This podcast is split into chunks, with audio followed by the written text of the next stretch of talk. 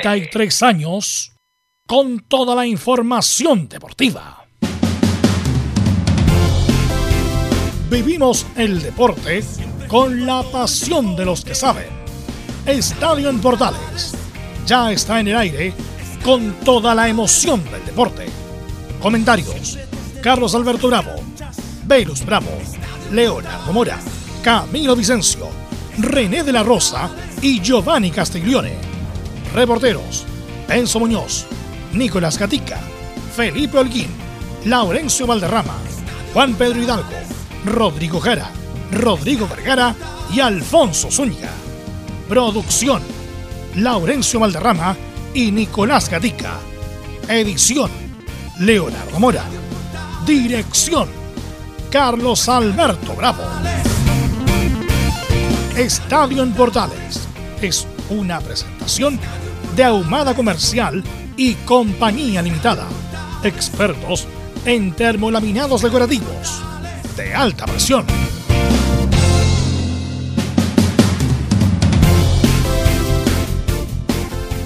¿Qué tal? Muy buenas tardes. ¿Cómo le va? 20 de abril del 2021.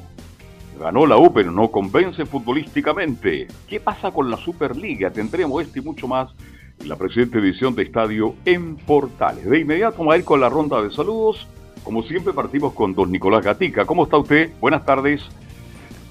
Eh, buenas tardes, sí. Bueno, las novedades que hay desde el Estadio Monumental que hoy día se hizo justamente la Junta de Accionistas de Colo Colo y por supuesto sabremos quién va a componer justamente esa junta directiva y por ahora, aunque lo que le interesa quizás saber a la gente quién es el presidente blanco y negro, eso todavía no está definido, lo van a determinar en las próximas horas.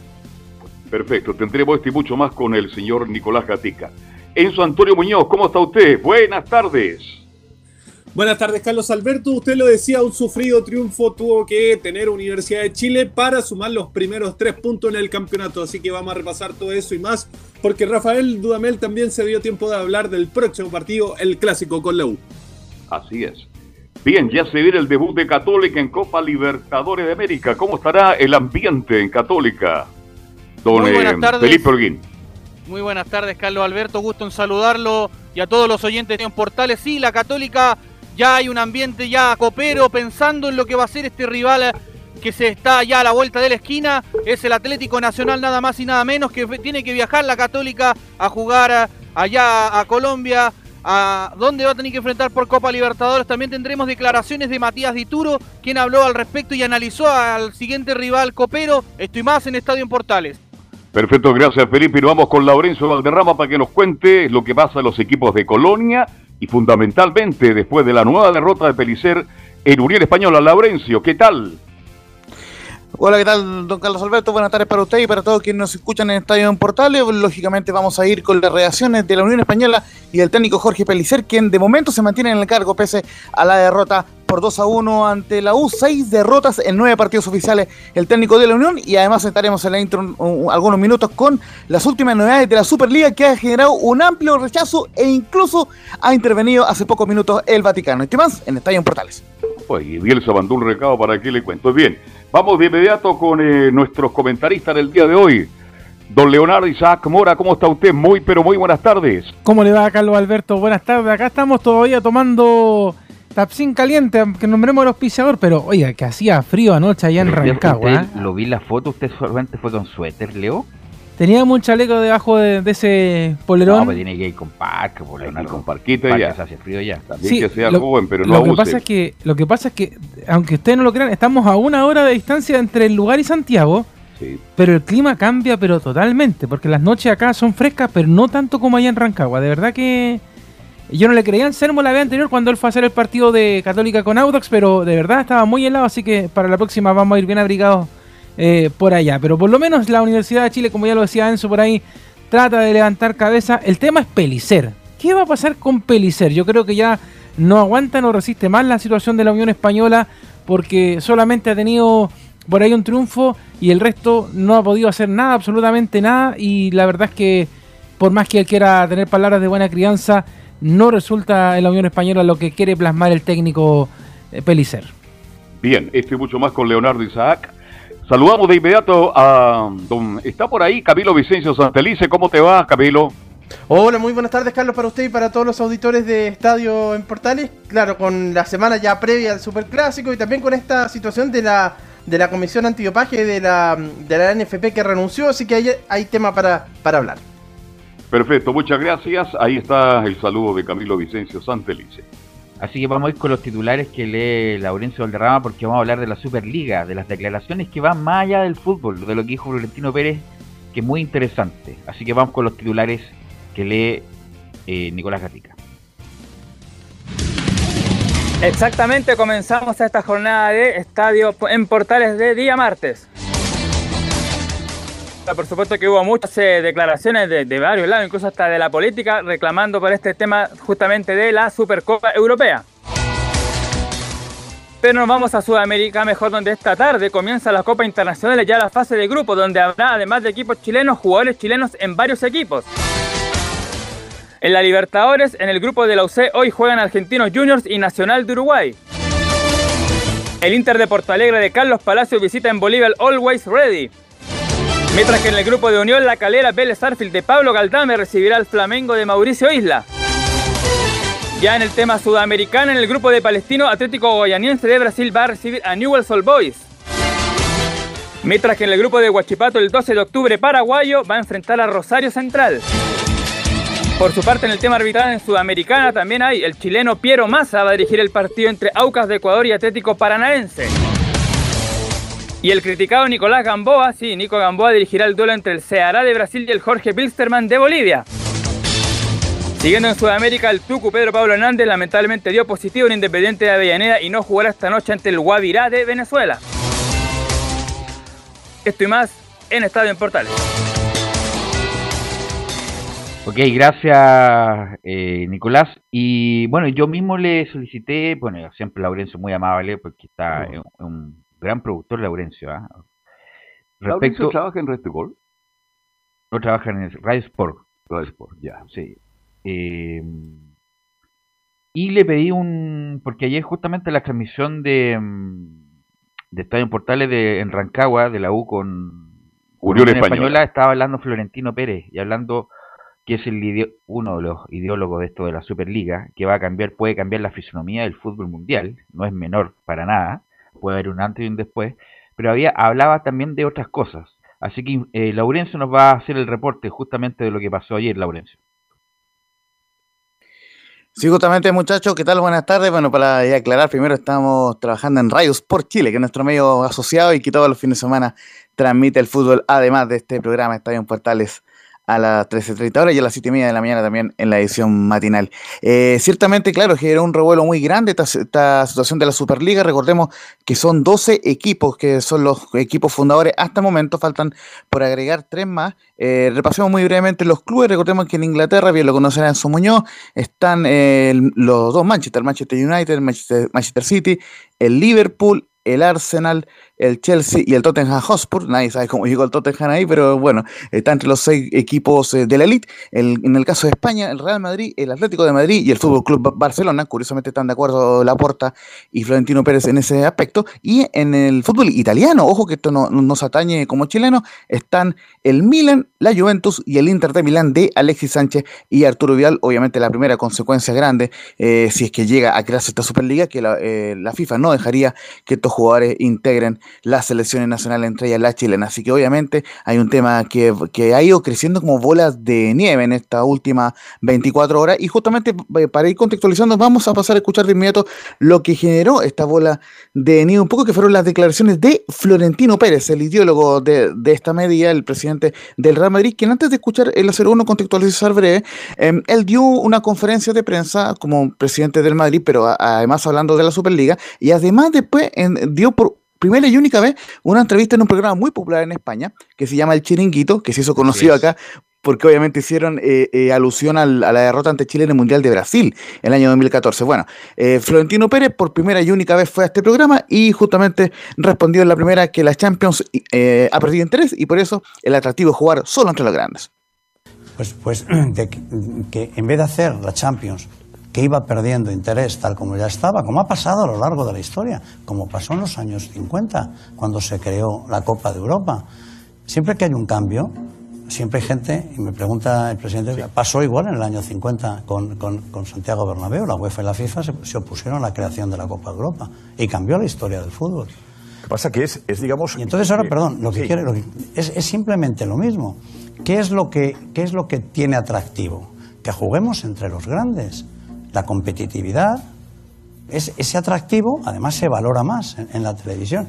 Entonces, pues se generan más recursos. Cuando dice, no, es que son los ricos, no, o sea, aquí no hay, en Madrid, yo no soy dueño del Real Madrid, el Real Madrid es un club de socios, yo todo lo que hago es por el bien del fútbol. En este momento hacemos esto para salvar el fútbol, que está en un momento crítico. Y la segunda que vamos a escuchar para da- da- darle paso eh, a ustedes, muchachos, y, y- y también escuchar las reacciones de Bielsa y de Pellegrini, que han sido muy interesantes. La número dos habla eh, que el Madrid y Manchester, o un partido Barcelona y Milan, son mucho más atractivos por lo que demandan las televisoras. No, no, no, eso lo que genera es más dinero. O sea, usted entenderá que un Real Madrid-Manchester o un Barcelona-Milan son, son más atractivos que, eh, yo qué sé, que un Manchester con un equipo muy modesto porque, que participe en la Champions, porque participan todos los países. ¿por El tema es el siguiente, es pasar a las televisiones y es lo que pagan. Pueden acceder, digamos, ¿qué es lo que demanda eh, el mundo entero? Porque, el- como he dicho, el deporte da igual. Tenemos fan en Singapur, en China, en todos los sitios del mundo. Nosotros y los grandes, hay que decir la verdad. Y eso se ve por las redes sociales y, y- y los seguidores que tiene, ¿no? Entonces, eso es lo que, eso es lo que da dinero. No dan dinero, otro, no da dinero otro, otro, otro- otras competiciones. Y ese dinero viene para todos, porque esto es una pirámide. Si los de arriba estamos y tenemos dinero y no perdemos dinero, pues fluye hasta a, a todos, porque compramos jugadores, porque podemos ser solidarios, por todo lo que queramos. Pero si no se genera el dinero, no existe. Muchachos. Bueno, bueno, lo que dice Florentino Florentino. Pérez es una radiografía eh, cruda de la industria. Y tiene razón, ¿en qué O sea, tiene razón en algún sentido. Porque obviamente hay, hay- ha habido mucho fútbol en pandemia. Esto también se desata por la pandemia. Hay mucho fútbol en pandemia. Y es difícil seguir todos los partidos. Incluso del, del fútbol europeo, por ejemplo, juega el Sassuolo con el Crotone. Yo no lo veo. A mí me gusta, me encanta el fútbol, pero yo tampoco veo todo. Es imposible, es, es- es- es saturador. No lo veo. El otro día también el fútbol chileno, con todo respeto, Ñublense con Milipilla. O sea, no, tampoco. Por supuesto que es importante también la situación de los chicos. Pero Florentino Pérez también, a lo mejor no lo tenemos, Laurencio, pero también Florentino Pérez decía algo respecto de la sociedad. A los menores de 24 años cada vez ven menos fútbol, como entre comillas los millennials. Los, men- los menores de 24 años cada vez ven menos fútbol porque ya no les interesa, les interesa otro tipo de cosas. Ah, Hablaba Florentino Pérez ayer del, famoso play, del streaming, de muchas cosas que no solamente pasan en Europa, pasa en Chile también, porque los, los partidos incluso dicen que son muy largos y son muy fome, y justamente esto de la Superliga, aparte de plata, que por supuesto es lo más importante de plata, de tener una cantidad de plata impresionante con esto, tiene que ver con la industria, o sea, de ver una, el Real Madrid con el, la Juventus, el Barcelona con el Milan, eh, eh, en vez de estar viendo algunos partidos, eh, la verdad, muy, muy, muy discretos. Ahora, él no dice que se terminan las ligas locales, las ligas locales van a seguir, pero el punto es reemplazar prácticamente la Champions, que juega, no sé, el, un equipo de Chipre, eh, juega con la Juventus en primera fase, por, por decir una cosa. Entonces, No, en, en todo ¿sí? Sí, lo que decía Ah, no. yo eh, es que es que tiene que ver, bueno, con la plata primero, con la pérdida, además que ahora se, de 32 equipos van a pasar a 36 equipos en pocos años más la Champions, que la primera fase prácticamente no le interesa a nadie, igual que los mundiales desde cuarto de final hasta la final la Champions, también con las conductas de los ciudadanos, en el sentido, como te decía yo, un dato revelador, que los millennials, los menores de 24 años, cada vez ven menos fútbol. Y eso también tiene que ver con un poco la saturación de tanto partido y, y partido discreto. Eh, y, esto tiene que ver que, independiente que pueda llevarse a cabo o no en Europa lo de la Superliga y que tiene consecuencias mundiales, pero también es importante ver estos puntos de cómo, de cómo eh, darle más atractivo a un deporte tan lindo, tan maravilloso como el fútbol, pero que también tiene que responder ante las nuevas tendencias mundiales. Yo estoy de acuerdo contigo en una cosa que es bien por la saturación. Es demasiado fútbol. No puede ser que tengamos fútbol lunes, miércoles, jueves, sábado y domingo. Cuando se satura, la gente se empieza a aburrir permanentemente. Entonces yo me hago la siguiente pregunta, siempre me he preguntado lo mismo, Laurencio. ¿Por qué no juega el campeón y el vicecampeón en la Libertadores como antes, que era muy atractivo? Por plata. Claro, es que a eso vamos. Pues, eso, ahí está Florentino, tiene toda la razón. ¿Por qué en la Sudamericana no juega el tercero y el cuarto? ¿Se dan cuenta que ahí va uno perdiendo el interés del fútbol? Yo le, agregaría algo más, eh, Carlos. sí. ¿Usted se acuerda? Porque muchos creen que, pues sobre todo los más jóvenes, que, la Premier League ha, ha, existido toda la vida. Y la Premier League es nuevita. Tiene 30 años. Nació allá en la década del 90, en la, en 92, 92, 93. Y nació por lo mismo. Por lo mismo que ahora es que, se está creando esta Supercopa. El, bajo, el, bajo el mismo argumento, como liga. Bajo el mismo argumento. Por lo tanto, yo no sé por qué la UEFA se vuelve loca, la FIFA se vuelve loca con el tema, que meten el tema del dinero, el dinero. Si aquí, miren, hace mucho rato convengamos, muchachos, que el fútbol eh, tiene sentido de espectáculo, tiene sentido de Lucas. O sea, que sea mala vida en algunas partes, sí, no debería ser, pero sí. Pero aquí e, es un tema, lamentablemente, quieran o no, de Lucas. O sea, ¿usted cree que alguien... Eh, de, plata, de Lucas. ¿Usted cree que alguien va a ver los partidos que se juegan hoy día de la Sudamericana? Muy difícil. por eso digo. no, pues si no va a pasar. O, con todo el respeto, que los metamos en el fútbol local. ¿Usted cree que alguien ve con las mismas ganas? Yo que levanto la mano porque soy, yo creo un espécimen raro. Pero ¿usted cree que a alguien le importa el clásico metropolitano entre Magallanes y el Chago Morning? No, lo ve nadie. No, lo, sí, no lo, lo vimos al viejo y querido Magallanes. Sí, pero no, pero digo, yo, levanto la mano porque soy de los pocos pajarones, y me lo digo con, con toda la letra, que prefiero ver, yo, Leonardo Mora, yo prefiero ver el Magallanes con el Chago Morni que era un partido de Europa. Porque a mí, de hecho, yo lo digo en interno y al aire. Pregúntenme de la Champions League, no tengo idea. Pregúntenme de la Premier, no tengo idea. Pero sí sé, a grosso modo, como a todos los que nos gusta el fútbol y el deporte, que hay equipos que ciertamente todas las semanas hacen noticias. Porque uno, por ejemplo, habla de, del Borussia, habla de, no sé, del Liverpool, habla del Arsenal, habla de la Juventus, habla del Inter, pero hay otros equipos que están en esas competiciones que no los conocen ni Santa Isabel, pues entonces la verdad es que esta creación de, esta nueva Superliga es simplemente eso, es, es transparentar algo que a la UEFA le molesta, porque a pesar de que hay equipos menores que a ellos les dejan lucas, finalmente para lo que es el fútbol en general, para lo que es la televisión, lo que es la radio, lo que es los medios digitales, esos equipos no venden, no existen. No existen, no generan lucas. Eso es finalmente el motivo por el cual se crea todo esto, muchachos. Así, y además, mira, ayer viendo Presión Alta, que es un programa favorito mío de TS Sport, porque discuten, más que discuten, más que un programa deportivo, un programa de humor eso. Tiran talla, qué sé yo. Y tanto se están configurando la Superliga Argentina. Y en, un, y en un, una lámina estaba Colo Colo. Entonces decía, ¿qué va a hacer Colo Colo ahí? Colo Colo no existe. Y el otro decía, pero ¿cómo no va a existir si el campeón de Chile? Hace 30 años que no ganan nada. Y para meter a Independiente o a San Lorenzo, una cosa así.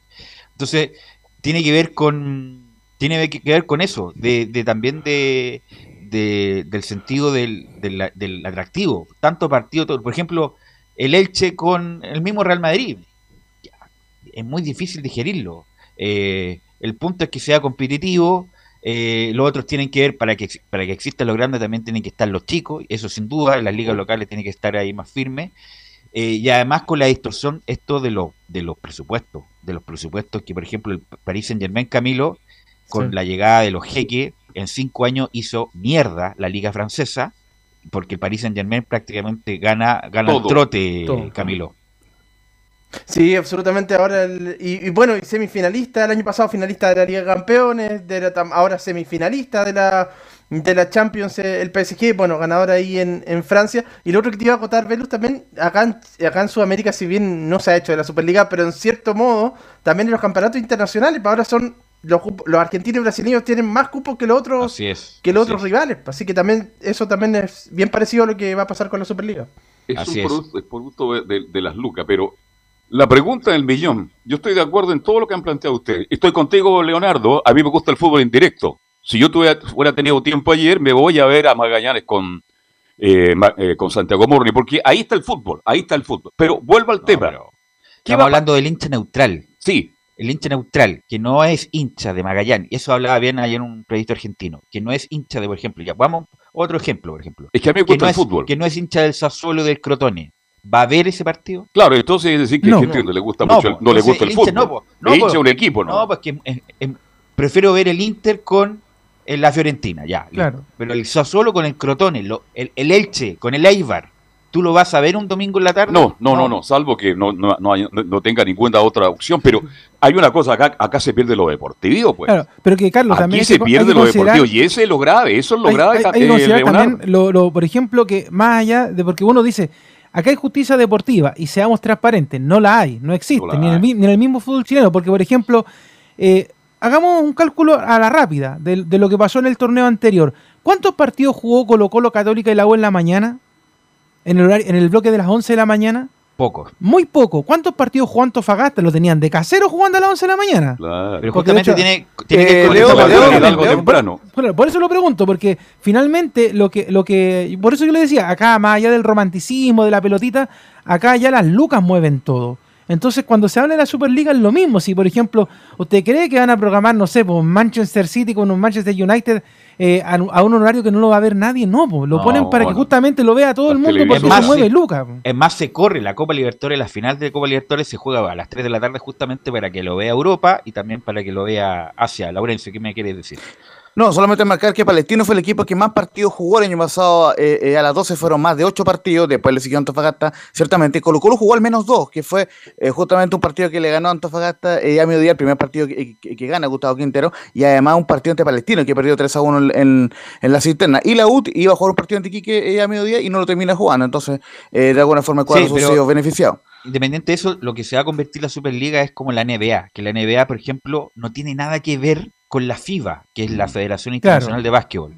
No tiene nada que ver, es un grupo acotado, ahí donde son dueños, las- los dueños venden la franquicia, no hay descenso, eh, y juegan estos, esto la NBA, bueno, hace como 50 años que se, que se armó. Algo parecido va a ser esto de la Superliga, que va a ser un grupo exclusivo, 20 equipos. 20 esa es la idea, equipos, ¿no? 12 fundadores, 3 invitados y más 5 invitados Un más grupo de 10. eh, para jugar esta Superliga, me imagino yo, para sustituir a la Champions League, porque si la Champions League continúa sin estos equipos, no tiene ningún, como dicen los jóvenes ahora, los millennials, ningún brillo, muchachos.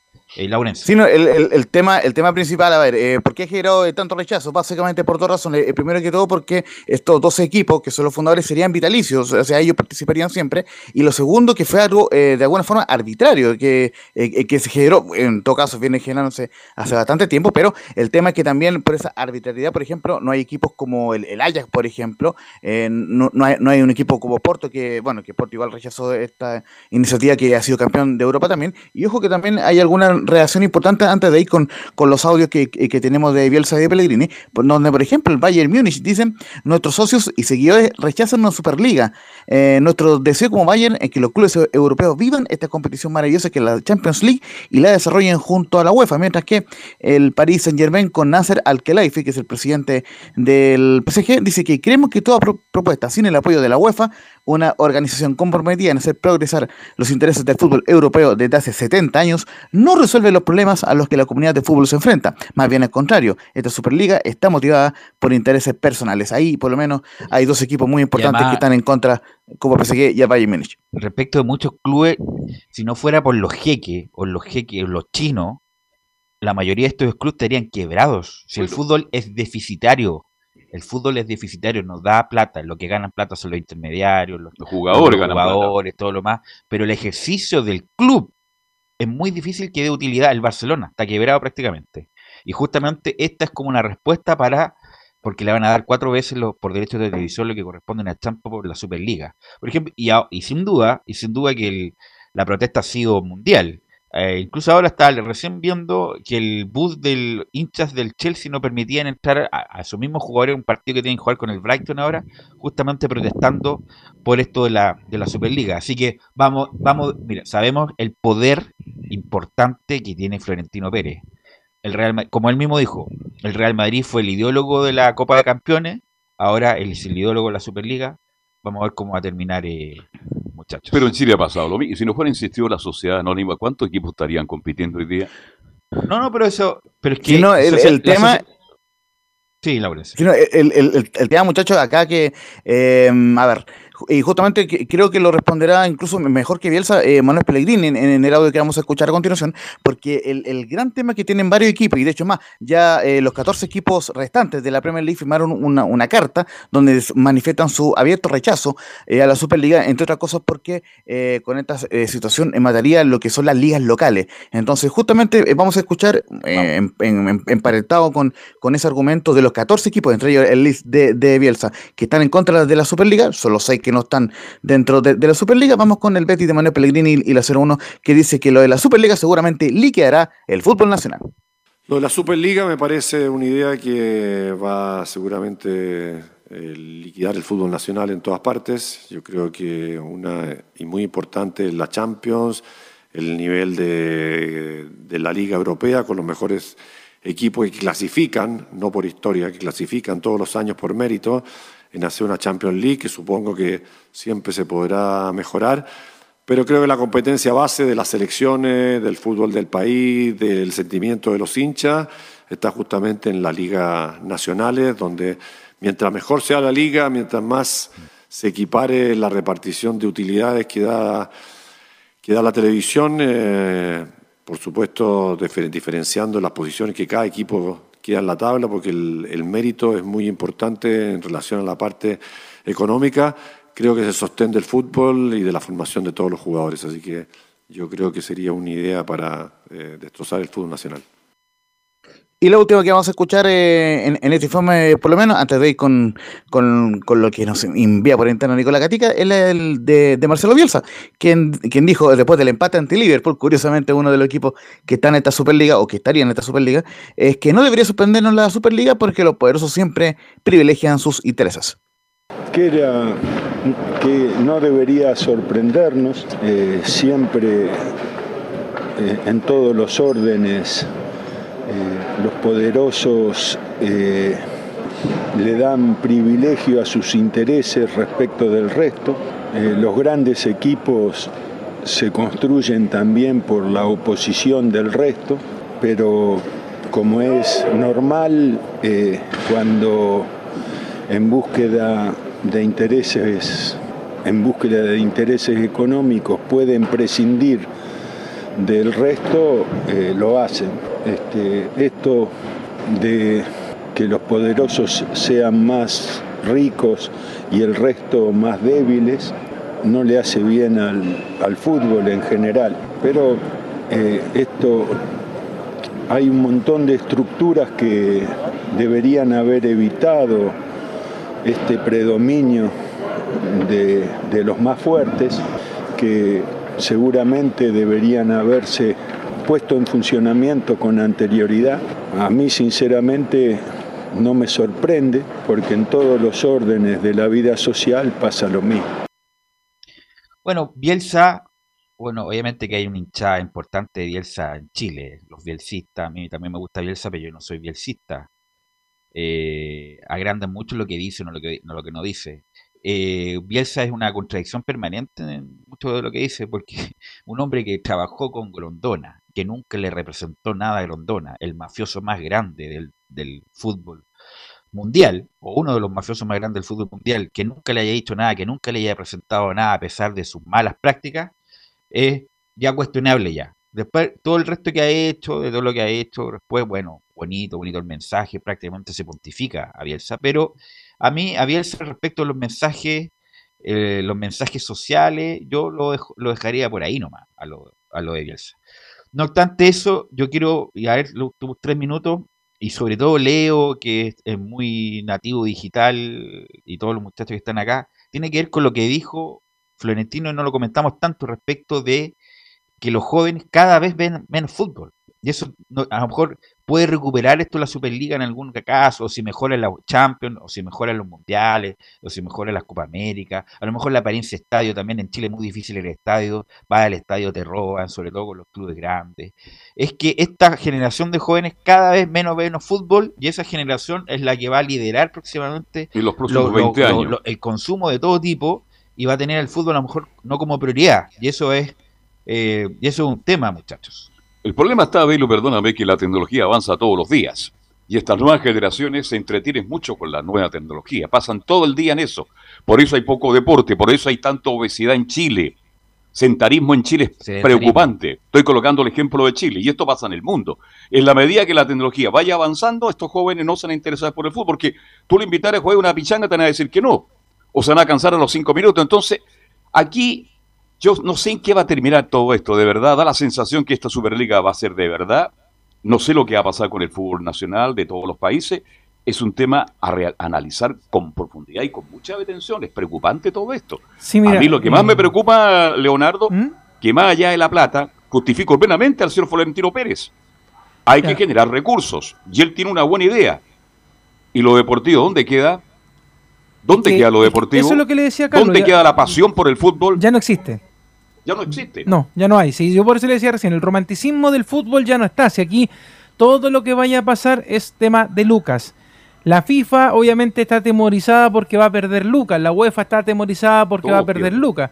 Pero por otro lado, por ejemplo, si usted lo mira, hay canales de televisión que le brillan los ojos porque van a llegar con más Lucas. Y los mismos equipos. De hecho, una de las cosas que se comparaba en todos los medios ayer era, eh, por ejemplo, cuánto había ganado el último campeón de la Champions y cuánto podría ganar el campeón de la nueva Supercopa. Entonces, eh, ahí a, to- a todo el mundo le brillaban los ojos porque, a ver, convengamos una cosa, ¿cuánta plata se recorta la UEFA en, lo- en- en cuanto a, a todo lo que es la organización de la Champions? ¿Cuánta plata se, se recorta la FIFA cuando se arma un mundial?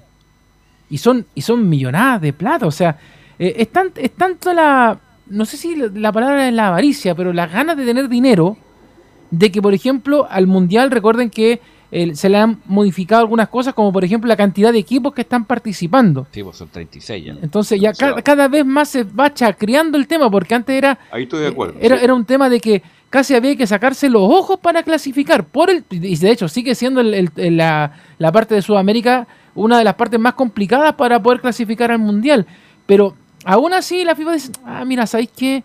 Me gusta porque están echando que lucas. participen Ah, todos, Agreguémosle más equipos. Competitividad. Claro, y lo mismo pasó con, como decía Camilo hace un rato, con, las, co- con los torneos de acá, con la Libertadores, la Sudamericana. Yo creo que es mucho más fácil, a pesar de que los equipos chilenos no la han ganado, pero las Copas Libertadores y Sudamericanas de ahora son muchísimo más fáciles que las que se jugaban in- incluso en los 90. Es mucho más fácil ahora ganarla. Y de hecho, aún así, hay Pero ¿qué- equipos que... ¿Qué, di- qué más fácil ganarla, perdón? la- lo- los torneos sudamericanos ahora, la Sudamericana y la Libertadores. La Libertadores, por ejemplo, es mucho más bien difícil, para nosotros, casi Sí, imposible. sí, ¿ah? no, pero, pero en términos Brasil, genéricos, en, en términos genéricos, Velu, es mucho más fácil que antes. Es mucho más fácil que antes. Porque incluso No la, sé. la- la calidad de Mira. jugadores que están participando no son los mismos que teníamos antes. Entonces, Sí, pero eh, La eh, Copa Libertadores no sale de brasileños y argentinos los últimos 20 años, diría yo. Pero Bueno, vaya- la- pero va- la- pero la por digo- ganan- la ganan entre ellos. pero y en el digo, pasado pa- estaba pero- la mafia incrustada pero- ahí para que ganaran brasileños y argentinos. Claro, pero por eso te digo, es fácil. Porque, ¿Por qué es fácil? Porque hay lucas. po. O sea, que en Chile no les interesa poner ese tema en las lucas, porque acá en Chile les interesa jugar en cancha de barro y punto. Como lo dijo el presidente Antofagasta hace algunos días.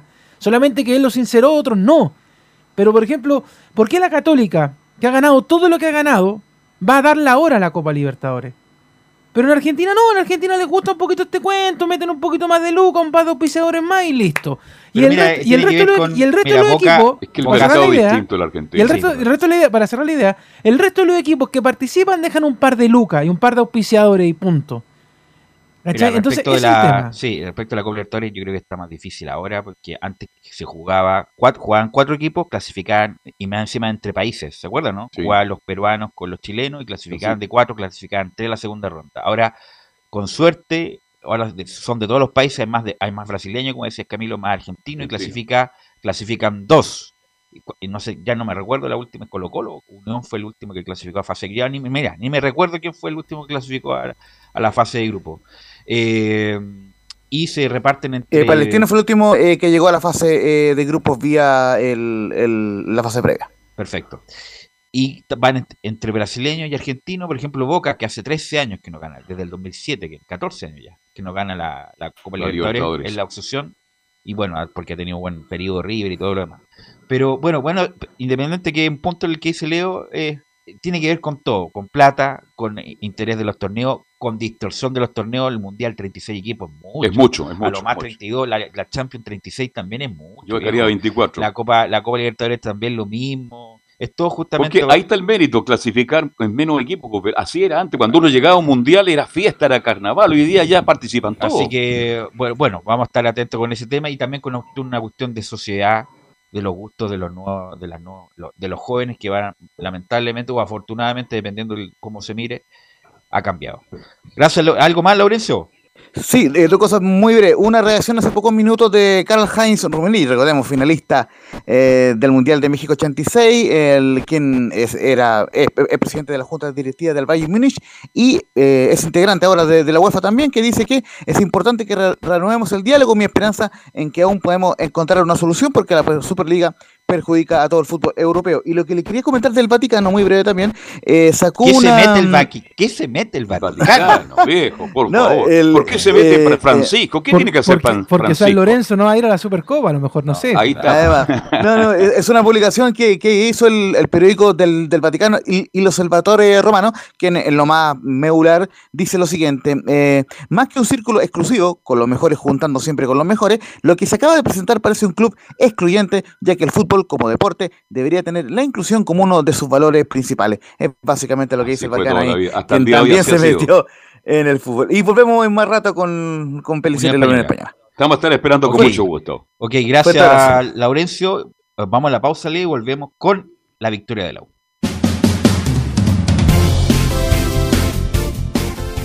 Radio Portales le indica la hora.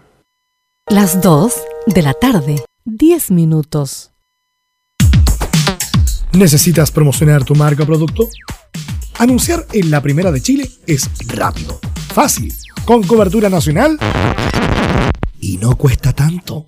Contáctanos al correo comercial radioportales.cl. Tenemos una propuesta a tu medida, porque en la Portales te queremos escuchar.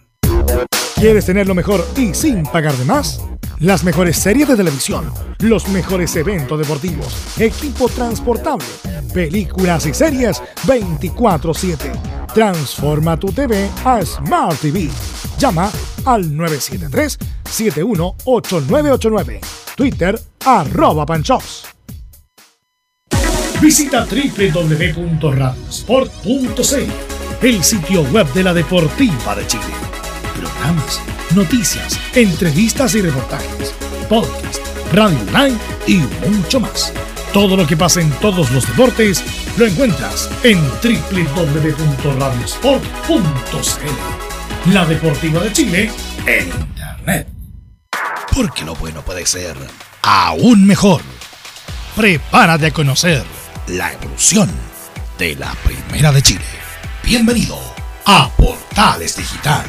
Ingresa ya a www.radioportales.cl y descubre nuestra señal en vivo en audio y video, además del tradicional 1180m.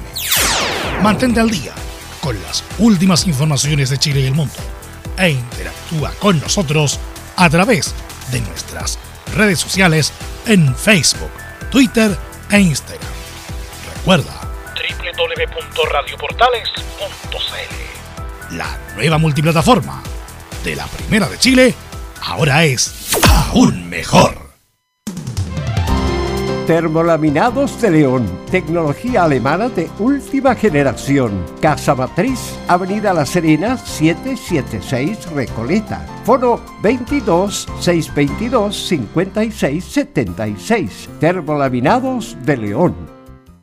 Desde todo Chile. Desde todo Chile. Y para todo Chile. Y para todo Chile. Portales Digital está en todas partes. www.radioportales.cl Entre Marco Grande y Marco Chico, media vuelta y vuelta completa.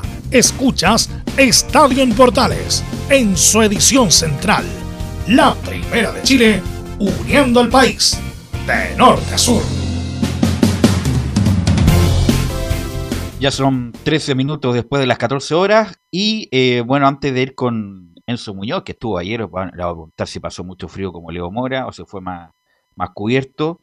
Eh, bueno, decir del partido que el primer tiempo de la U fue horrible. Horrible, horrible, horrible el partido de la U. La verdad no se conectó nada, ni el mediocampo, ni la delantera, con pocas sociedades. La U más bien esperaba la Unión.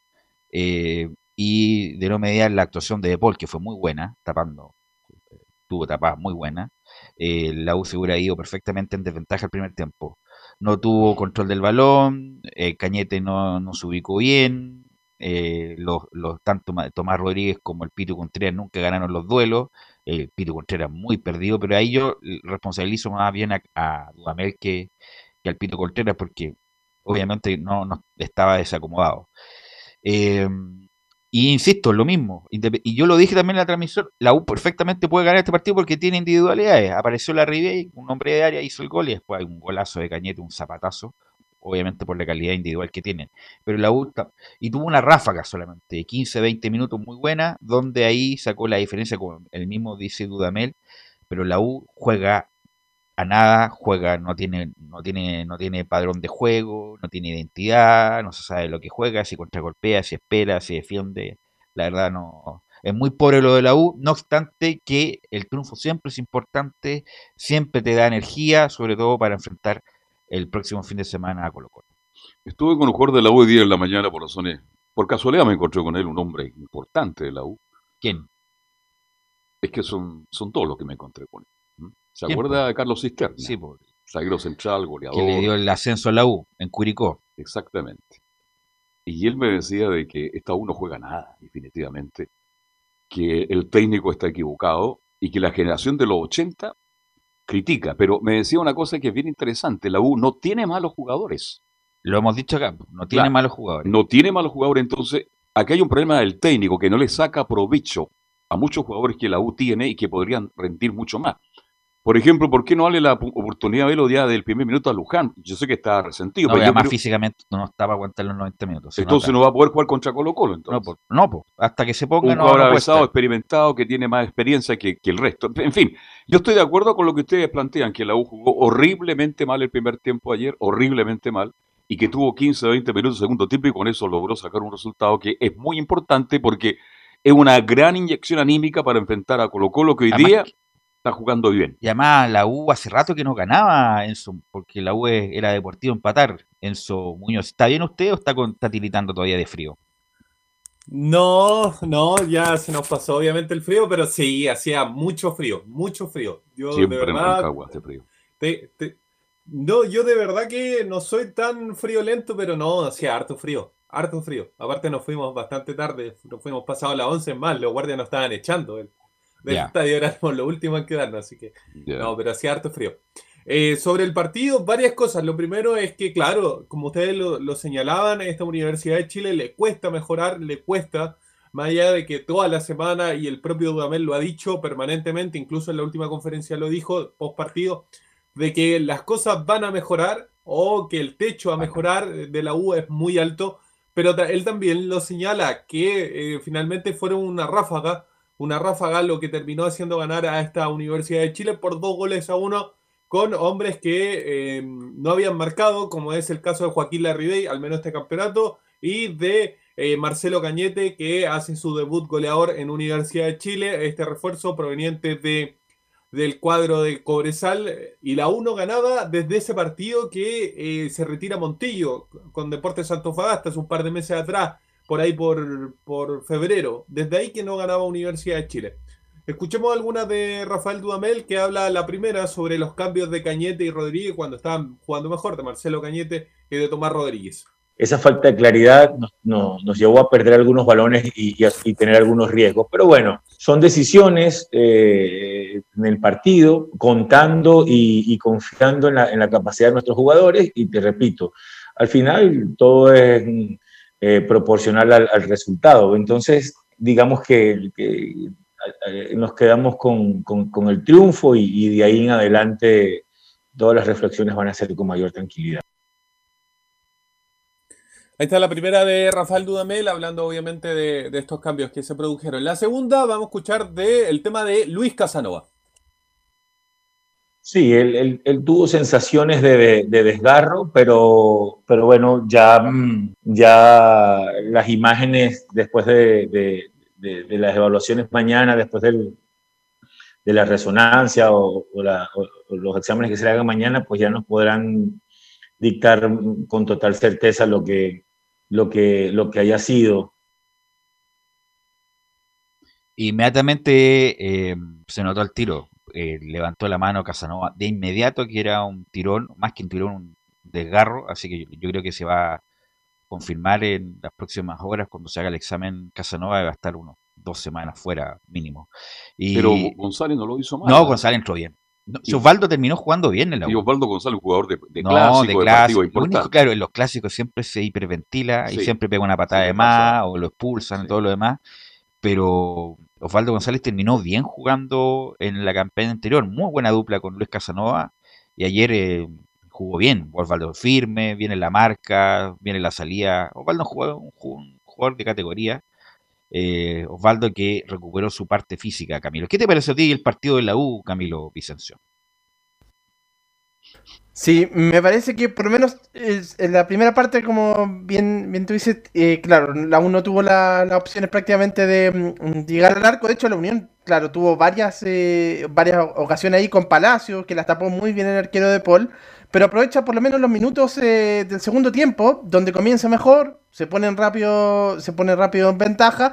Y bueno, después aparecen justamente los jugadores ahí importantes, por la, que demuestra que la U tiene plantel. Y en, y en este caso es Cañete, que a lo mejor puede que no haya aparecido mucho durante el juego, pero, pero tiene esto, estos momentos y aparece con ese, con ese golazo. Así que, pero en general, creo que es poco en realidad lo que mm, el avance de la U tiene minutos, lo mismo que el partido contra la Serena, minutos en el que juega bien, pero, pero, no- pero no basta con eso en realidad para los próximos partidos.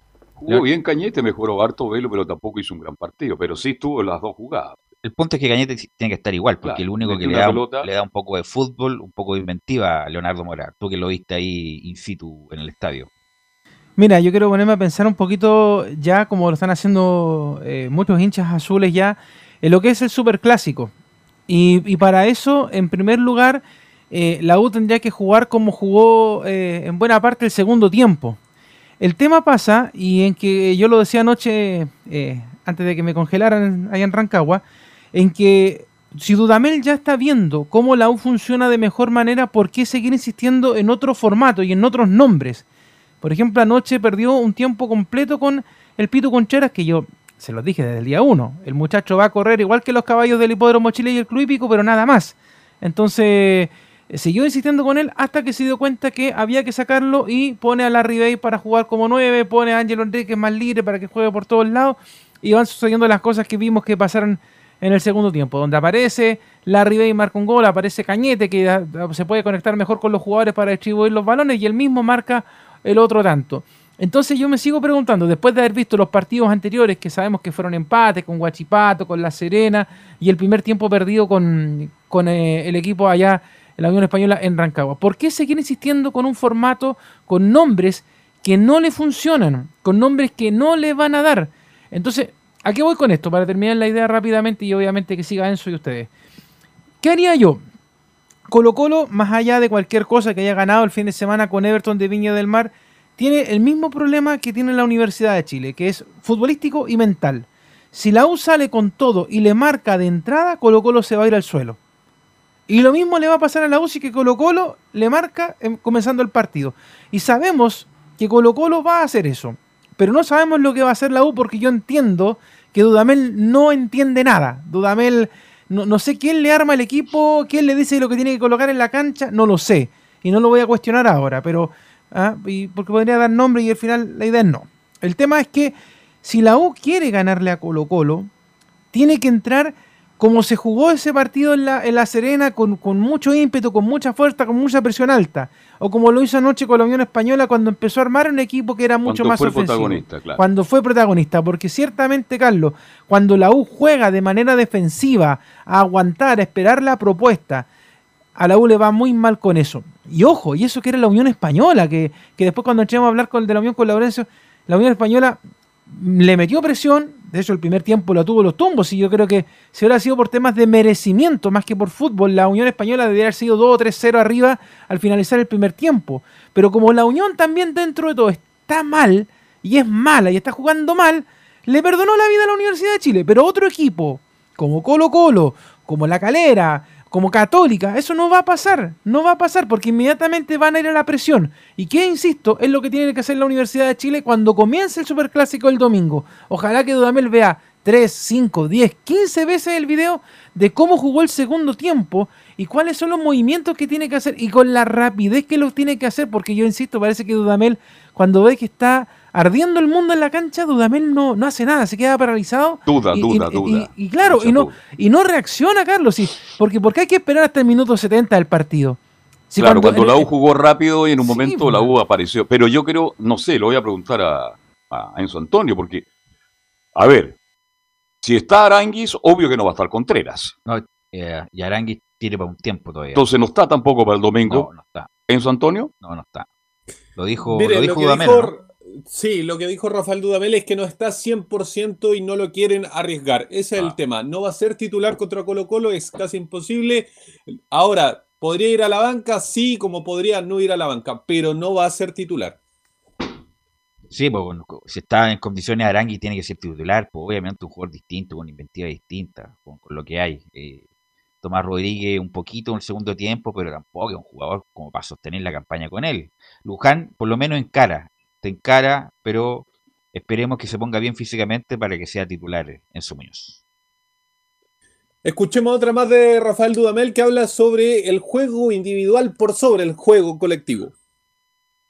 Nuestro juego colectivo debe ser más constante. Creo que el partido en, en- en un en una ráfaga de, de 15, 20 minutos de confianza, lejos de la ansiedad, lejos de las imprecisiones, nos, nos fueron suficientes para, para hacernos de los tres puntos. Pero después también te puedo decir que ciertamente en ese, en ese último cuarto de cancha las individualidades son donde marcan la diferencia. Entonces tendríamos que ir más atrás, hablo del gol de Cañete, cómo llegó la pelota hasta allá. Entonces, eh, reconociendo que nuestro juego colectivo eh, puede ser mejor y trabajamos para que cada vez sea mejor de acuerdo a, a un 4-2 o a un 4-3 y, y seguiremos trabajando en- empeñados en, en- en mejorar ese aspecto. Ahí está la palabra de Rafael Dudamel. Escuchemos la última que habla sobre cosas a mejorar, pensando también en el partido de Colo Colo. Es que, es que todos los partidos te, te, marcan, te marcan siempre detalles a mejorar. Y a, y a mí no se me nublan los ojos, a mí, no me, a mí no se me nublan los ojos por el triunfo. Me alegra el triunfo porque es un reconocimiento al equipo por su esfuerzo, pero yo inmediatamente estoy pensando en, lo, que en lo que podemos ser mejores. Y, y, el, y el equipo eh, eh, tiene un techo muy alto de crecimiento, Ahí está nuevamente con su frase de tiene un techo muy alto de crecimiento Rafael Dudamel. Que siga No, la verdad que no, lo de Dudamel no resiste análisis. ¿ah? Eh, si esto sigue así y llegan los nuevos controladores, yo, nuevo controlador, eh, lo he hecho. Eh, aunque suene fuerte decirlo. Ya lleva un buen tiempo, un tiempo prudente para, para haber evaluado su trabajo y ha sido malo en cuanto a su rendimiento y en cuanto a resultados. Y, este, por eso le preguntaba hace cuánto no ganaba la U. Imagínate la pregunta, ¿hace cuánto que no ganaba la U desde Antofagasta en- cuando terminó el campeonato en, en febrero? O sea, desde ahí que no ganaba la U, eh, por lo tanto, tanto futbolísticamente como una acumulación de puntos ha sido muy malo, eh, a menos que sea, insisto, si llegara a ganar a Colo Colo, A automáticamente tiene una prórroga eso, porque obviamente va a ser un hecho histórico ganar a la U después de tanto tiempo en el Monumental. Pero ojalá esto sea que venga correlativo con un buen nivel de juego que la U, insisto, no, no lo ha mostrado Enzo. Sí, así que eso con Universidad de Chile, que obviamente sigue preparándose su partido contra Colo Colo. Probable 11, se lo adelantan tiro. Lo más probable es que la delantera sea con Tomás Rodríguez, sea con, con Joaquín Larribey y sea con Ángelo Enríquez, porque dentro de lo que tiene es lo mejor. Ya ustedes lo mencionaban, el tema de Pablo Arangui, lo más probable es que no esté para el Superclásico, al menos no sea titular. Y el otro jugador es Nahuel Luján, que obviamente no está para los 90 minutos, al igual que Pablo Aranguis. Lo de Casanova tam- eh, también es muy probable que no esté, así que la dupla central es lo más, lo más probable es que sea Ramón Arias con Osvaldo González, la dupla de centrales para el partido con Colo Colo. ¿Cómo evalúa lo de Tommy usted? El segundo tiempo algo mejoró, mejoró, pero es como desgarbado para jugar. Es desgarbado, uno no sabe si la va a parar, si se le va a ir, si conduce, si le va a ir largo, si le va a ir corto, la verdad. Eh, no es claro como no, no, o sea, tuvo alguna arremetida el segundo tiempo que mejoró, pero no es un jugador así como, ya, yo sé que va a ganar, como Luján, que sabe uno que va a encarar y que se para bien, y ojalá que se pueda estar bien físicamente para que sea titular en el corto plazo, pero pero lo de Rodríguez no es, eh, no es confiable. ¿En qué sentido? Que, que, bueno, el primer tiempo perdió prácticamente todos los duelos con, con Jorquera. Eh, y el segundo tiempo, bueno, cuando hubo más espacio ahí se vio mejor, pero, pero me quedan dudas todavía con, con Tomás Rodríguez. ¿O será porque Andía tampoco andaba al 100%? Pero, pero Andía, pues, lo, sabes tú. es que ellos hacían una buena banda por la brecha con pero escalera. Andía tiene buena, bueno, el lateral tiene mucha buena capacidad aeróbica. No, extraordinario. Llega, llega a fondo. Lamentablemente no ha podido sacar un buenos centros, pero el tipo llega a fondo. Y yo creo que este muchacho va a ir mejorando sin duda en día con el tiempo. Eh, eh, se nota que es un buen jugador. Y el problema va a ser el lateral izquierdo. Porque el tipo Morales, un jugador joven, 17 años, perfecto, un proyecto. Gran proyecto. Pero no sé si sea él el responsable para sostener la campaña como lateral izquierdo de la U. Ahora va a jugar con Colo Colo. Esa es la pregunta. Va a jugar con Volados, es uno de los punteros más, rápidos del fútbol chileno. Y yo creo que a lo mejor va a estar con Carrasco. Puede que juegue Carrasco el clásico. Justamente para tratar de cortar la velocidad o tener más marca con él que con Volados que con Morales. Así que ahí un problema de la U va a ser un problema constante de quién juega Morales, Carrasco, Luis del Pino Mago. Y el resto está, claro, el resto, los tres volantes, eh, Enrique y la Ribey. La Ribey tiene que volver a la tutelería y que independiente que tenga poco juego, pero de la meta adentro. Y la U tiene, tiene poco gol. Así que bueno, el clásico que se va a jugar el domingo va a estar muy, muy atento. Y vamos con Nicolás Gatica, Nicolás Gatica, que nos va a informar de muchas cosas porque hubo reunión de directorio. Ah, yo pensé que le preguntaba por los juegos artificiales. y además, en todo Santiago. En todo Santiago hubo fuegos artificiales por el aniversario de Colo Colo, pero también hubo una reunión, eh, junta de accionistas, Nicolás, donde se determinó los directores, Nicolás. Sí, exactamente. Claro, ayer a las 19.25 minutos se comenzaron a lanzar fuegos artificiales en varias partes de Santiago. No sé si habrá sido en varias ciudades de Chile, no sé, pero por lo menos en Santiago en varios sectores así fue. A las 19.25, porque claro, 1925, por eso a esa hora justamente comenzaron los fuegos artificiales. Así que claro, ahí ya fue como el corolario para terminar justamente la jornada de ayer, los 96 años del equipo Colo Colino, así que ya quedó atrás por lo menos en la jornada de ayer el aniversario más del equipo Albo. Y hoy día en la mañana, claro, de inmediato tuvieron que juntarse en el sector de la Casa Alba, allá en el Estadio Monumental, los eh, dirigentes, por decirlo de alguna manera, de blanco y negro, los, directores y todo eso, para justamente determinar los pasos a seguir, quiénes son los que se van a quedar de aquí por el plazo 2020-2023 quién va a ser el presidente de Colo Colo de este año hasta el próximo, porque recordemos que cada año o cada 19 o 20 de abril, dependiendo, se elige el nuevo presidente de Blanco y Negro, pero eso todavía no. Va a seguir después una reunión para determinar quién es el que tiene los votos necesarios para seguir siendo el presidente. Lo que está claro, obviamente, que ya Aníbal Moza va a estar como director, pero no va a presidir Blanco y Negro, no va a estar ahí justamente como el timonel del equipo popular, pero por lo menos sí va a estar en los directores. De hecho, se confirmaron los ocho directores que van a estar en este bloque, o sea, perdón, que van a estar en la mesa de aquí hasta el 2023.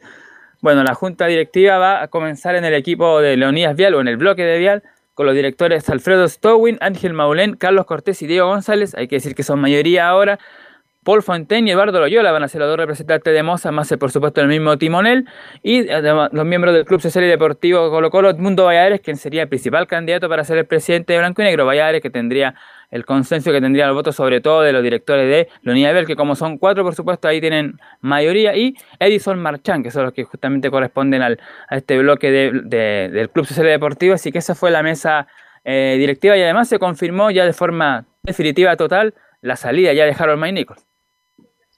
Bueno, no hubo ningún cambio, estuvimos esta semana hablando de los posibles cambios, Moza no vendió las acciones, Vial la, quiso vender y no hubo oferente, eh, por lo tanto todo quedó igual y la única diferencia es que el bloque Vial va a apoyar a un bloque del Club Social, Nicolás. ¿Usted le ve en personalidad para dirigir un club como Colo Colo al señor Valladares? No lo conozco, entonces no puedo decir. Es que yo lo he visto en imágenes, yo no sé si lo conocen ustedes, le pregunto a Nicolás Gatica, pero da la sensación que va a ser manejado absolutamente. No lo veo con personalidad, perdóneme, a lo mejor estoy equivocado, a lo mejor me sorprende gratamente, pero es la sensación que tengo, Nicolás Gatica.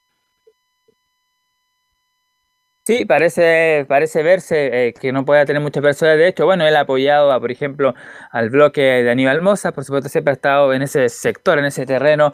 El mundo a ver, sí, también la duda que me queda a mí, que sabe mucho hinchas colombianos si será él que tenga la personalidad para asumir la presidencia de Blanco y Negro, pero si uno ve los, todos los directores que están ahí, y si Aníbal Mosa no va a continuar, quizás el mejor la mejor opción sea, quizás por descarte, no sé, el propio Mundo Valladares. Yo no estoy mirando en menos al señor Valladares, a me va a sorprender gratamente pero estuvo Ruiz Tagui, estuvo Moza, que son tipos que tienen fuerte, fuerte personalidad. Pues, pero ¿Usted conoce a Valladares? No, pues, por Entonces, eso bueno, está en un prejuicio. Claro, está me estoy antes del eso. juicio, antes del ju- Pero el Club Social. Deportivo nunca le han dado mucha Bueno, importancia. pero ahora le van a dar justamente una movida de vial, de decir ya, no va a gobernar ni Moza ni nosotros. Listo, va a gobernar tú, por primera vez, por primera vez va a gobernar el Club Social con un nombre. Yo a Valladares no tengo idea, no, no conozco su trayectoria, no tengo idea Yo me acuerdo de Enrique Valladares, Eh, no, tremendo locutor, pero entonces, nadie más. eh, vamos a ver qué pasa, pero y además yo creo que una buena, y, y todo se define en el directorio, si independiente que presida este señor, se- todo se define en el directorio, las contrataciones, lo que se hace, lo que no se hace. Vamos a ver si tiene la, tiene la arma, la herramienta este muchacho de dirigir bien Colo Colo. Y sobre todo que va, comillas, un poco más de legitimidad, porque lo que va a dirigir el destino del club como cabeza es el club social, es donde nació Colo Colo, Nicolás. Claro, ahora habíamos dicho al final de, lo anterior de que Harold Nichols se confirmó ya la salida y él dio una declaración a, a la tercera, por supuesto, el diario deportivo, así que la vamos a leer cortito. La primera dice, en blanco y negro termino hoy, bueno, se refería ayer, por supuesto, el inmobiliario termino a finales de julio, eso dijo. Además, bueno, hay que decirlo que llegó el año en abril de 2019, así que duró todo ese tiempo, 2020, dos años tuvo justamente la presidencia de, de Colo Colo. Lo, lo que dicen justamente eh, los diarios es que Mosse y Harlow Nicol tuvieron un último desencuentro en medio del mercado de fichajes, dado que el máximo accionista Albo apoyaba la llegada de refuerzos y el periodista apostaba por la consolidación de los jóvenes jugadores del cacique. Así que hay un tira y afloja entre ellos dos, quiere decir que eh, básicamente habría una diferencia sobre ese tema y por eso eh, Ahí se rompió la amistad, que relación. se fuera Harlow Nichols. Digamos que rompió, Mainico apoyaba que no llegara a nadie más para darle, ¿no es cierto?, este, la posibilidad a los que jóvenes. Esa es una de todas las Y divergencias. Gutiérrez era uno de ellos. Una de, una de varias divergencias que tuvo Claro. Harold Mike Nichols en Colo Colo. Y la verdad es que si llegara a ir Nichols, como lo dije ayer, fue irrelevante el paso que tuvo Harold Mike Además, él llegó por el asunto del estadio, que No también llegó quedó- por un proyecto integral, integral, conducir. eh, Y la verdad, como que el, el- el grupo Vial le bajó todas la- las posibilidades de cumplir algún rol efectivo e importante en Colo Colo. La verdad, Es difícil estar en Colo Colo en este minuto. este, no, no- parece que no leyó bien la estructura de poder de Colo Colo Harold Nichols. Claro, porque justamente ya se despidió de forma definitiva a Harold McNichol. Bueno, tuvo ese problema también eh, con Esteban Paredes y varios jugadores por el tema del, del, seguro cesantía y todo eso. Y dijo lo siguiente en una carta dirigida, por supuesto, al plantel. Hola muchachos, mañana, por hoy día martes, dejaré de ser vicepresidente de Colo Colo. Me habría gustado despedirme de cada uno de ustedes, pero la pandemia lo impide, obviamente. Solo tengo palabras de agradecimiento para todos. De paso, aquel que se sintió ofendido por alguna acción o palabra mía, aprovecho de pedirle disculpas. Por ejemplo, Paredes, ¿no? En los dos años que compartí con ustedes, solo busqué lo mejor para el club. Obviamente también quise cooperar con cada uno y si alguien necesita algo siempre estaré disponible. Finalmente dice, les mando un gran abrazo, les deseo el mayor de los éxitos y de corazón, sí, de corazón espero varios celebrando, verlos celebrando un nuevo título al final del torneo hasta siempre. Así que ahí estuvo ya la despedida oficial de Harold McNichol que no va más en el equipo de, de Colo Colo. Ah, bueno, está Paul Fontaine. Usted me decía Paul Paul Fontaine, la verdad, debe ser con Yuyu- Yuyuris Navas de los peores tuiteros que hay del mundo, ¿ah? Sí. Eh, y vuelve Paul Sí. Fontaine, que eh, fue multado por la Comisión de Mercado Financiero, Camilo, sabiendo los estados financieros, usó información privilegiada, y vuelve Paul Fontaine a Colo Colo, Camilo. De hecho, se fue en una época estaba, estuvo bien ligado a la política, estaba en varias partes con Marco Enrique Minami, me parece que estuvo en algún momento Sí. con- Imagínate, con el presidente Sebastián Piñera. Imagínate con quién estuvo. Sí. Bueno, ya. Ya. Sí, sí, sí, pero bien crítico, cuestiona todo ahí, unos Twitter donde obviamente lo, lo critican bastante, el otro día por la crisis sanitaria, bueno, ahí eh, bien polémico lo de de precisamente este dirigente. Gatica, Nicolás. Bueno, para ya terminar con el tema dirigencial y pasar un poco al futbolístico, Aníbal Mosa hizo un pequeño balance de lo que ha sido justamente la temporada final en, en Colo Colo en el último tiempo y dice lo siguiente, por supuesto, y como se comentó la primera media hora, que el fútbol ha tenido pérdida y Colo Colo no es la excepción, dice lo siguiente, los estados financieros del 31 de diciembre del 2020 muestran que la sociedad anónima arrojó pérdidas por un monto superior a los 4 mil millones de pesos que serán contabilizados de la cuenta y, pérdidas acumuladas por lo que esta oportunidad no es posible ni corresponde la conformidad a la ley efectuar repartos y bienes. Además dice, estos 4 mil millones están explicados por todo lo que significa el borderó para nosotros, que es un ingreso muy importante y eso nos golpeó fuertemente, el no poder jugar con público y tener una parálisis total de nuestro borderó durante el año 2020, esa es un poco la explicación. Al final dice que claro, para, las medidas que se han tomado han sido las siguientes. Bajamos considerablemente la planilla y rejuvenecimos un plantel que tiene 5 o 6 años menos de promedio. Así que eso es la parte dirigencial donde está la pérdida de Colo Colo por más de 4 mil millones de pesos durante el último, el último año. Y en la parte menos, sí. Oye, eh, la platita de la recaudación es plata, no es mucha plata, pero sirve, ¿ah? No, no, no. La plata Por Dios, sobre todo a la U y a Colo Colo. 30%, es Imagínense. 30% del presupuesto en la U, la recaudación, y un veintitantos por ciento para Colo Colo. y justamente por eso es que la Católica tuvo más ingresos que Colo Colo y la U, porque no dependen tanto de la recaudación. Y con, sin ir al estadio perdieron mucha plata los dos equipos. dinero. Para Además, cerrar Colo el -Colo, tema, ya además dijimos- Colo Colo ah, tenía, perdón. disculpa, tenía Colo- Copa Libertadores, además Colo Colo, de local, partido importante, que no con Peñarol, por ejemplo, un partido que se hubiera jugado hasta De 30.000 personas, por lo menos. Así que bueno, eh, esperemos que el 2022, porque yo creo que el 2021 tampoco se va a jugar con público. Ojalá el 2022 podamos volver al estadio. Hay equipos que van a 23, 24 y van a seguir sin- jugando sin público, pero esa es otra cosa. Ese es, claro, por los productos de que no van. ¿no? No van, ¿no? ¿Qué será el charinga? Nicolás. Bueno, Y lo último para salir de Colo Colo, ya la parte deportiva, como dijimos, bueno, ya cumplió las cuatro fechas de castigo el defensor uruguayo, el peluca Maxi Falcón, por esa expulsión y las agresiones sobre Valver Huerta en el partido de la Supercopa ante la Católica, así que ya está disponible el central colocolino para hacer dupla, lo más seguro, claro, con el chico de 18 años, Daniel Gutiérrez. Volvería a la contención César Fuentes ahí con Leonardo Gil. En la zona de ofensiva se mantendría los mismos tres de arriba, Volado, Martín Rodríguez e Iván Morales, que por supuesto es el goleador del equipo de Colo Colo con tres tantos. Ok, vamos a estar muy atentos porque ya empieza todo lo que es la previa del Superclásico eh, de Colo Colo y la U en el Monumental el domingo a las 3 de la tarde. 4 de la 4 de tarde. la ¿no? tarde, 4, a las 3 al aire. 4 de la tarde. Antes de ir a la pausa, bueno, va- hablamos de esto de la Superliga en el primer bloque, ya hay varios clubes que están, no duró ni un día el asunto, que están pensando en abandonar el proyecto de la Superliga, entre ellos el Chelsea y el Manchester City, y el Barcelona le va a preguntar a los socios. Así que capaz que Esto te, te hace una puja, muy buena idea. sea, un- una puja y después llegan a hablar con la UEFA respecto a la Champions y llegan a acuerdo también por plata, y a lo mejor para hay ca- que mejorar la Champions. cambiar el sistema. Vamos a la pausa, Leo, y volvemos con la Católica y con Laurencio Valderrama. Radio Portales le indica la hora. Las 2 de la tarde, 41 minutos. Ahora más que nunca, quédate en casa y disfruta de algo rico sin pagar de más. Somos de la casa, una delicia al paladar. Conoce nuestra variedad de waffles, sándwiches, empanadas de horno y mucho más. Contáctanos vía WhatsApp al más 569 5018 3008. Atendemos todas las tarjetas de crédito y Red Compra. Infórmate más en nuestras redes sociales, en Instagram y Facebook. Recuerda, somos de la casa, una delicia al paladar.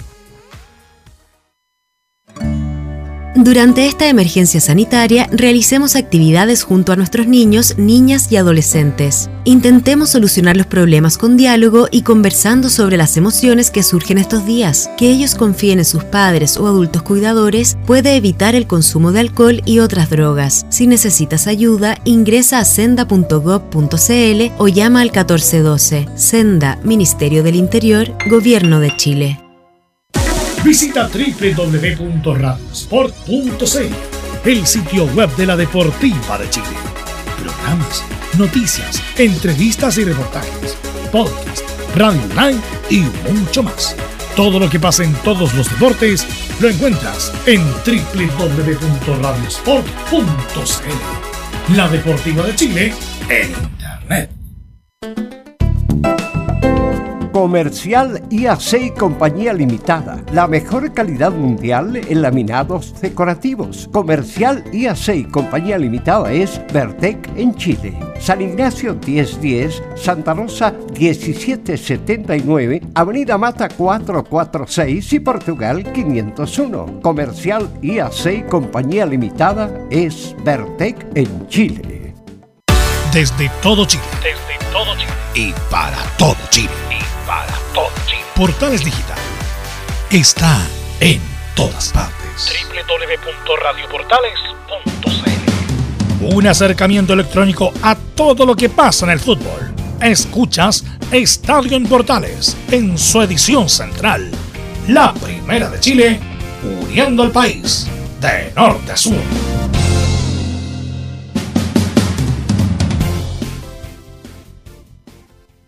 Ya estamos de vuelta, 14 horas con 44 minutos. Estamos con Felipe Holguín para que nos actualice todo lo de la Católica, Felipe. Muy buenas tardes, Belu. Gusto en saludarte a ti y a todos los oyentes de Estadio en Portales. Claro, como lo decían titulares, la Católica ya empieza a preparar lo que va a ser este duelo tan importante eh, para las huestes cruzadas. eh, un partido de Copa Libertadores a la vuelta de la esquina. Ya enfrentaría al día de mañana, a eso de las 20 horas, por supuesto, será transmisión de Estadio en Portales. Al Atlético Nacional, eh, allá en Pereira, donde va a jugar el elenco de la Católica y viajarán mañana, eh, después saliendo del, eh, del, del, bien digo, del conjunto de Raimundo Tupper, eh, y de ahí tomarán a eso de las 14 horas el eh, vuelo rumbo a Colombia. Ya.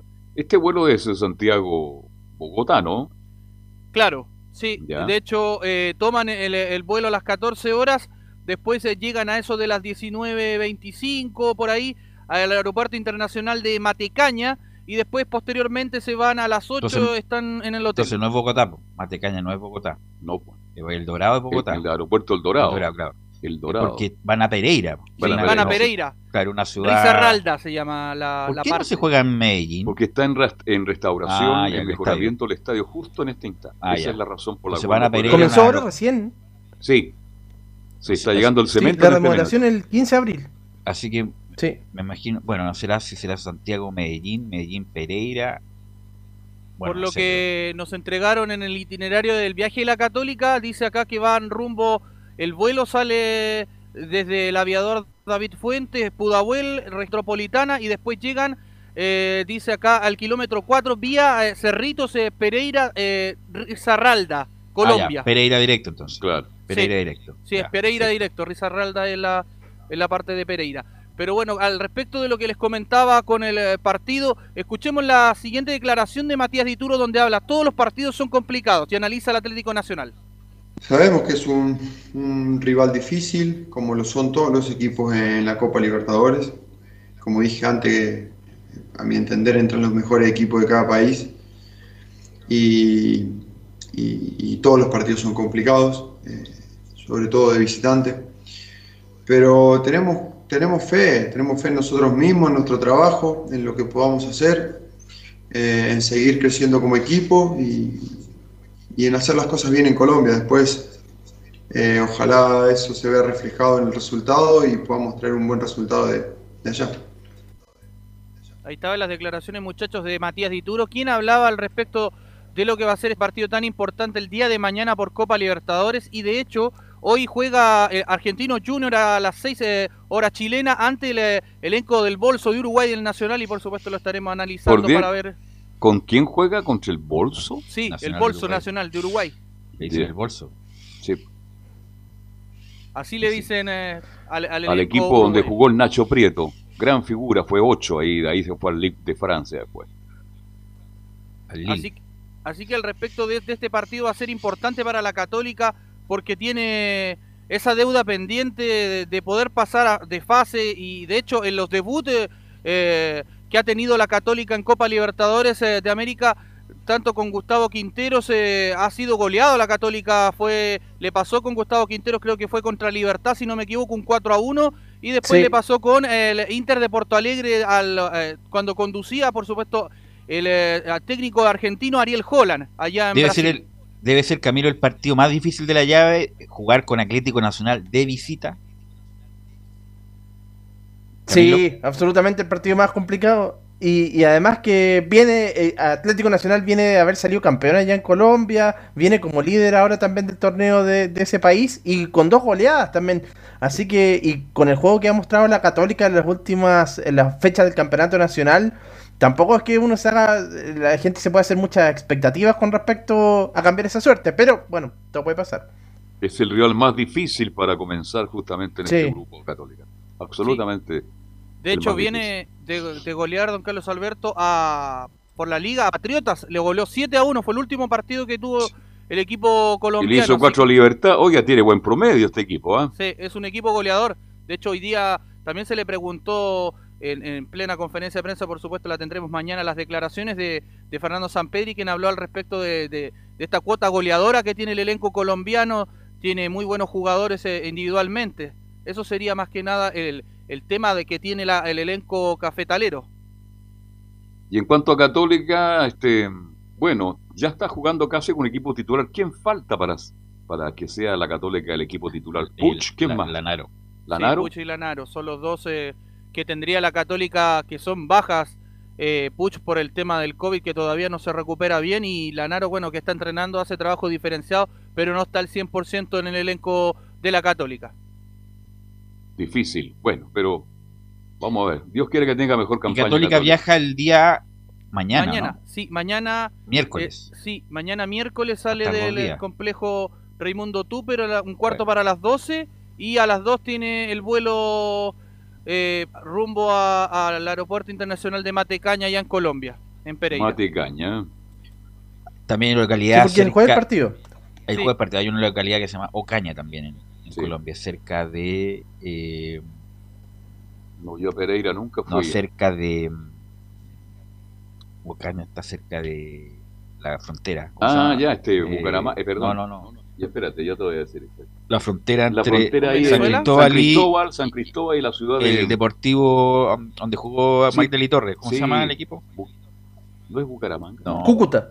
Cúcuta. Cúcuta, está, perdón. Está cerca de Cú- Cúcuta, Cú- Cúcuta. O, o- Ocaña. Ocaña también. Exacto. ¿Algo más, Felipe? Más que nada las coordenadas del partido, 20 horas, eh, por supuesto será transmisión de Estadio en Portales, será en el estadio Hernana Ramírez Villega de Pereira, en Risarralda. Muy buenas tardes muchachos. Ok, gracias, Felipe. Y vamos con Laurencio Valderrama y el informe de la Unión. ¿No que salió Valde- Ah, no, es que salió anterior. la Unión, que la Unión, la verdad, no, eh, no ha tenido buena campaña para nada. Ha sido muy malo lo de Pelicer. Y le pregunto a qué lo sostiene a Pelicer en la banca. A lo mejor lo van a aguantar un tiempo razonable, eh, Laurencio. A ver, hola, ¿qué tal muchachos? Nuevamente. ¿Qué se le cayó? No, aquí hay una pequeña botellita de agua Ya, mineral. ya, pero- Oigan, agua, ya. muchachos, justo le dicen agua.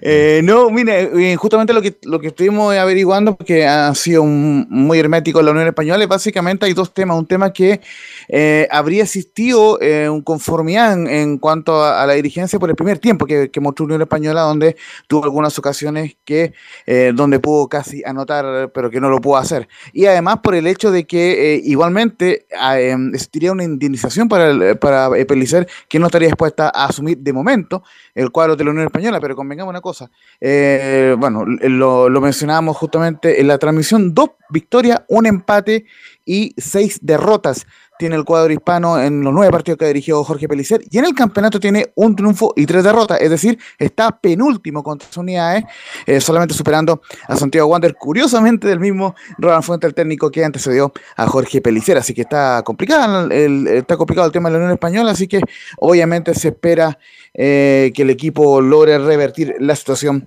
dentro de, los de las próximas fechas. Eh, justamente eh, estuvo en conferencias de prensa Jorge Pellicer, participamos ahí eh, apoyando al equipo de Portales. Y la primera que va- vamos a escuchar, si les parece, muchachos, en, en- en atención a lo que le consultábamos, que por esta mala racha de dos victorias solamente en nueve partidos oficiales, seis derrotas y un empate, dice que intentamos al máximo revertir, revertir esto, pero no se dan los resultados. No, no, yo no puedo dar ninguna explicación a la gente de Unión Española. Yo lo que puedo decir es que estamos intentando al máximo vertir el trabajo y que el trabajo sea eficiente y no, no se nos dan los resultados, única y exclusivamente. Vamos analizando el partido que se jugó hoy. El partido que se jugó hoy fue un partido donde una Unión Española propuso, tuvo la intención, tuvo la entrega de los jugadores, jugó un buen partido.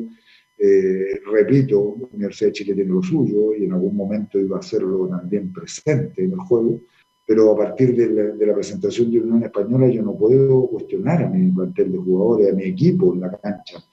Yo creo que se dio por completo. Ahora, me extrañó a mí el cambio de Juan Pablo Gómez, que estaba agarrando vuelo por el sector derecho, incluso le, saca, bueno, hace el cambio eh, Morales, saca, eh, Dudamel saca Morales y entra Carrasco, y bueno, y Pelicer saca a Gómez, que estaba agarrando vuelo, hizo el gol, y pone a a Farfán, que es un buen jugador, pero Gómez estaba haciendo un buen partido en este momento, pero además lo sacó del, estaba volanteando el primer, el primer eh, tiempo y el segundo tiempo jugó de lateral, donde juega. Donde mejor Está agarrando vuelo y lo saca. Me extrañó mucho ese cambio de, de Pelicer. Lo tiene como comodín, ¿eh? Lo tiene como comodín Laurencio porque ha jugado lateral derecho, de zaguero central derecho y ahora justamente en el mediocampo. El comodín, pero y, por lo menos los hinchas de la Unión, uno de los pocos rescatables, Juan Pablo Gómez, quien justamente ha, estado en esas posiciones y, ya, ha sido fundamental, porque lamentablemente los centrales no, han rendido la Unión Española. Eh, bueno, por un lado, el Platero no rendió y además Leguizamón ha estado lesionado, que recordemos fue el refuerzo paraguayo del año pasado que vino a la Unión Española y, justamente Tomás Galdame está muy solo en la última línea, así que obviamente eh, Unión se ha complicado por ese lado. Eh, vamos a escuchar una más también donde donde asume la responsabilidad Jorge Pelicer el acero, dice empatizo con, la hinchada y soy el principal responsable. Sí, sí, repito, empatizar con la hinchada de la Unión Española. Si yo no, eh, uno, uno no quiere liberarse de responsabilidad, yo soy el principal responsable de que no se obtengan eh, los resultados, los puntos, que es tan importante para la Unión. Pero veo, veo plasmado en la cancha por momentos un buen trabajo desde el punto de vista de la, generación del juego, de lo que uno persigue. Eh, por eso digo que, injusticia no poder eh, ver en un partido como hoy, donde se dieron las posibilidades de haber podido ganarlo y no poder lograrlo. Considero que desde ese punto de vista los jugadores también merecen tener el premio a su, a su tremendo esfuerzo y hoy, hoy es un ejemplo de que, de que no se dio. Y justamente hay un caso que está pendiente, muchachos, que lamentablemente para Unión aún no se ha resuelto y que hay otra eh, arista que al menos eh, eh, al menos yo no la tenía tan clara. Eh, básicamente que Benja Galdame estaba llamado a hacer el, sub-21 que iba a reemplazar a Carlos Palacio para, sumar los minutos y justamente lo tenía pensado ser no solo como titular, sino como el sub-21 que le, que le solucionaría el tema de los minutos. Y eso lo ha complicado mucho, y no solamente en, el esquema, sino en el anímico al, plantel. Y justamente en la última que vamos a repasar, en la 03, dice Jorge Pelicer, solo puedo comenzar e intentar acercar la parte, pero no no puedo resolver lo del Benjamín Galdames. Es que eso no, no, lo puedo responder yo. yo. en la situación de Benjamín Galdames, lo, que yo puedo hacer es solamente conversar, intentar acercar partes, eh, ir, ir, adentrándome, pero uno no puede resolver esa, esa condición, es imposible. Son, son situaciones que son particulares de la institución con el jugador. Y yo nunca he interferido en eso, nunca me he metido en ese tipo de cosas porque no corresponde y se presta para muy malos entendidos. Eh, sí, es lamentable no poder contar con él porque es un jugador que, que era importante y lo preparamos para esto. Bueno, bueno, esa ya Justamente, es una cuestión dirigencial que lo hemos hablado también Laurencio, pero también me llamó la atención lo discreto de Platero. A lo mejor jugó un mal partido, pero discretísimo el central de la Unión. que contrata malos zagueros centrales. En la especialidad de la eh, casa parece. Platero, discretísimo. Y falta, hace mucha falta Dávila, el, ese volante por el que, tenía la, que tenía la Unión, que era un jugador eh, mixto incluso. Eh, y bueno, el Pato Rubio trató de enganchar, de jugar de espalda, pero tampoco fue, tuvo un bien área ahí y Osvaldo González después para tomarlo. Pero lo rescatable, lo de Juan Pablo Gómez, lo de este muchacho el volante central. ¿Méndez? Méndez, buen jugador. Pero jugó de volante central, No, lo vi jugó más. más, sí jugó más adelante. Eso. En Navarrete eh, sintió también sí. que tuvo un buen debut, muchacho, el, el hombre que viene de. Jugó Pero más- en esa posición, como dice Velo, se acomoda muy jugó bien. más, jugó más adelante porque te- tenía como más, más Sí. recorrido. Y bueno, y, y el muchacho Palacios que tuvo varias para hacer el gol, si no es de, de no mediar la, la gran tapada de Paul, a lo mejor una, una hubiera entrado.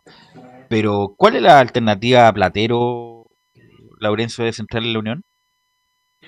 A ver, eh, justamente están apurando contra el ¿no? tiempo para. No, eh, eh, claro, eh, Leguizamón, pero además están apurando eh, a Nico Mancilla. Justamente recordemos que tuvo un- una lesión de, de un, un tendón de Aquiles en, en- octubre. Ya, ya está em, eh, recuperado, pero está haciendo la activación futbolística, digamos. de- debería estar para la próxima semana, si no en el partido ante La Serena, en el siguiente, el, defensa Nicolás Mancilla. Pero si no, yo, yo creo que Pellicer no descartaría volver a bajar a Juan Pablo Gómez a esa última línea, porque ya el partido ante Independiente del Valle se notó que Marcelo Platero no solamente está falta de fútbol, sino no es el refuerzo que lamentablemente esperaba esta Unión Española, que tendrá un partido complicado el día eh, sábado. Bueno, hoy todos los partidos son complicados para Unión. Visitará a Deportes La Serena, partido que irá también por la televisión abierta el sábado a las 15.30. Y también sumamos el partido del Audax, que jugará el lunes ante Melipilla, 20.30 horas. Recordemos que Palestino no jugará ante Huachipato por el tema de, de las bases del artículo 22 por la participación en Copa Sudamericana. Y tiene buenos nombres. Unión Española, ti- como nombre, ¿para qué te llegó Rubio? Se mantuvo a Palacio, llegó Jorge. Fueron 13 refuerzos. Imagínate eso. Prácticamente un plantel absolutamente nuevo. Vamos a ver qué pasa con Pelicer. Yo creo que le van a dar un par de partidos más, Laurencio, ¿no?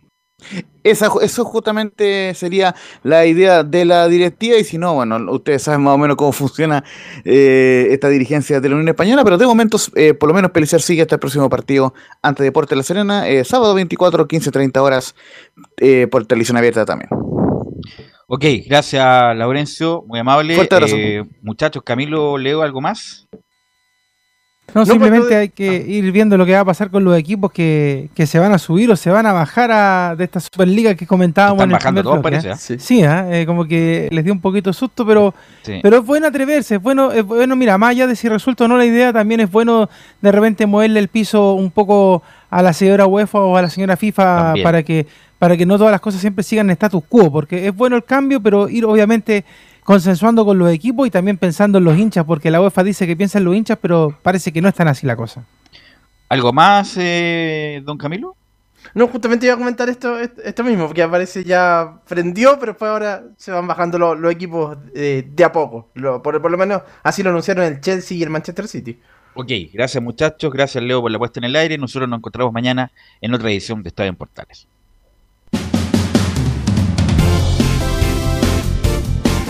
Fueron 90 minutos con toda la información deportiva. Vivimos el deporte con la pasión de los que saben.